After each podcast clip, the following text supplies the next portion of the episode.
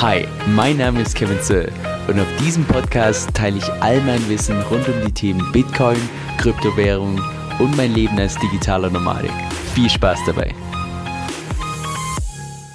Hey Leute, Kevin hier. Vielleicht ging es dir damals bei deinem Wallet gleich wie mir, dass du gedacht hast, okay, also ich habe jetzt da irgendwie so eine komische Nummer und auf die soll ich jetzt mehrere tausend Euro drauf schicken und da habe ich irgendwie so eine andere Nummer und die soll ich irgendwie immer geheim halten, aber kann man das nicht irgendwie hacken? Und die nüchterne Wahrheit ist an der Stelle, ja, kann man tatsächlich und zwar auf vier verschiedene Wege. Erstens, dass jemand deinen Private Key beispielsweise errät. Zweitens, dass jemand deinen Private Key berechnet. Drittens, dass der Speicher von deinem Private Key gehackt wird. Oder viertens, dass jemand die Generierung von einem Key faked. Das heißt, im heutigen Video geht es nicht nur darum, dass wir uns anschauen, wie wahrscheinlich solche Hacks sind, sondern was auch du proaktiv tun kannst, um solche Hacks vorzubeugen. Aber lass uns wie immer mal ganz vorne beginnen, dass wir auch diejenigen abholen, die vielleicht eher neu beim Thema sind. Wenn du jetzt deine Kryptowährung irgendwo lagern möchtest, dann brauchst du dafür eine digitale Geldbörse, eine sogenannte Wallet. Und die besteht immer aus zwei Keys, dem Public Key und dem Private Key. Public Key kannst du vorstellen wie so eine Art E-Mail-Adresse. Das heißt, da ist es auch nicht weiter tragisch, wenn du die jetzt irgendwie deinem Freund zeigst.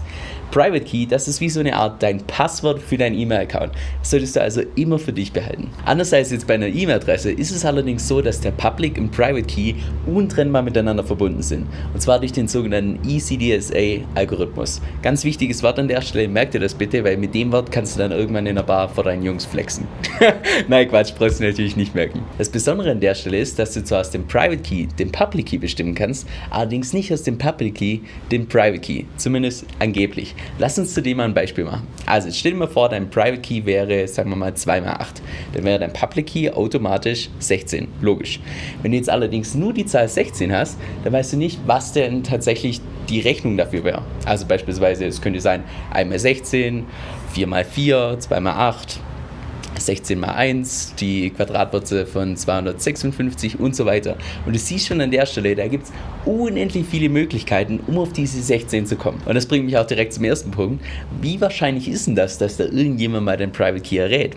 Und da beziehe ich mich jetzt mal auf ein Beispiel von einem Buch von Julian Hoss, wo er geschrieben hat, naja, selbst wenn du einen hochmodernen Computer hast, der 60 Milliarden Private Keys pro Sekunde, nicht pro Tag, pro Sekunde ausspucken kann, dann würde das Ganze 7 Quadrillionen Jahre dauern, bis du tatsächlich für ein bestimmtes Wallet den Private Key erraten hast. Und ich musste die Zahl erstmal googeln, denn 7 Quadrillionen entspricht nur 7 mit 27 Nullen danach. Das gilt für den Fall, wo du tatsächlich den Private Key von einem bestimmten Wallet rausfinden möchtest. Wenn du jetzt allerdings nur irgendeinen Private Key rausfinden möchtest, mit dem gleichen Szenario, also hoch mit deiner Computer, 60.000 Private Keys und so weiter, dann dauert es trotzdem noch 3,8 Billionen Jahre, bis du tatsächlich einen Key gefunden hast. Von daher in der Theorie zwar möglich, in der Praxis sehr unwahrscheinlich. Die zweite Möglichkeit, wie jetzt jemand an deinen Private Key kommen kann, ist, dass man den tatsächlich berechnet. In der Theorie sagen wir da immer, nee, das ist nicht möglich, man kann nicht aus dem Public Key den Private Key bestimmen. Naja, außer man hat halt einen Quantencomputer, dann könnte es tatsächlich in der Praxis möglich sein. Quantencomputer kannst du dir vorstellen wie so eine Art Supercomputer und die gibt es auch heutzutage schon, allerdings sind die noch lange nicht leistungsstark genug, um den tatsächlich so einen Private Key zu berechnen. Aber wann merkst du, wann die tatsächlich leistungsstark genug sind? Naja, vermutlich alles spätestens dann, wenn sich diese rund eine Million Coins von Satoshi Nakamoto, dem Gründer von Bitcoin, auf einmal bewegen. Denn er, sie oder die Gruppe hinter Satoshi Nakamoto hat derzeit das mit Abstand größte Bitcoin-Wallet, wo auch die öffentlichen Adressen bekannt sind. Heißt das aber dann automatisch, dass deine Coins weg sind? Nein. Und zwar erstens, weil wenn jemand tatsächlich so einen Quantencomputer hat, dann geht er natürlich nach nur den Wallets, wo am meisten Bitcoins drauf sind. Das heißt, irgendwelche reichen Privatpersonen oder irgendwelche Exchanges, also die sogenannten Wale. Du als kleiner Fisch oder vielleicht auch Schrimp, du fällst da unter den Radar. Und zweitens reden wir bei Bitcoin ja auch nicht von einem Stein, sondern von irgendwas, was angepasst werden kann. Das heißt, wenn da die Entwickler tatsächlich riechen, hm, das könnte jetzt langsam gefährlich werden, dann werden die höchstwahrscheinlich irgendwas in das Protokoll implementieren, dass Bitcoin auch in Zukunft quantensicher ist. Das könnte auch beispielsweise bedeuten, dass du dann von einem alten Wallet, was nicht quantensicher ist, auf ein neues Wallet, das quantensicher ist, deine Coins rüberschicken muss. Aber an der Stelle keine Sorge, da reden wir tatsächlich was, was erst so in 10, 15, 20 Jahre für die Praxis wirklich relevant wird. Kommen wir jetzt schon zum dritten Punkt und das ist die häufigste Methode, wie tatsächlich Private Keys gehackt werden. Das ist die Methode, dass jemand nicht dein Private Key selbst hackt, sondern nur den Speicherort von deinem Private Key. Wie könnte sowas in der Praxis aussehen? Naja, häufigste Methode haben wir es letzte Woche gesehen, dass jemand eine Exchange hackt und dadurch Zugang zu deinen Coins hat. Zweitens, dass du dein Private Key irgendwo auf dem Computer oder deinem Handy einfach so ungeschützt gespeichert hast. Oder drittens auch beispielsweise, dass du dein Private Key mit einem öffentlichen Drucker ausgedruckt hast und jemand dann nachträglich auf dieses Protokoll schauen kann. Oder letzter absoluter Newbie-Mistake, dass du aus Versehen nicht dein Public Key weitergegeben hast, sondern dein Private Key. That hurts. Aber es kommt in der Praxis tatsächlich vor. Deshalb an der Stelle, was kannst du tun, um tatsächlich sicher zu sein? Erstens, wenn du irgendwie eine größere Anzahl an Coins hältst, niemals irgendwie einfach so auf einer Exchange liegen lassen, sondern hol die auf deine eigene Wallet und möglichst im Code Storage.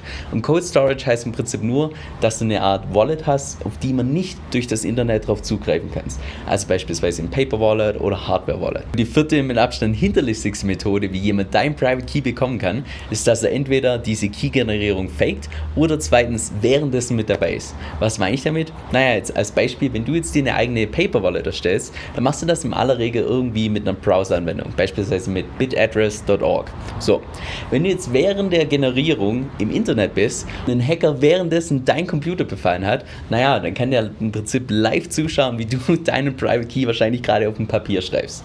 Oder zweite Möglichkeit, die kam in der Praxis auch schon häufiger vor, dass irgendwelche Leute irgendwelche Fake Hard Wallets verschenkt haben.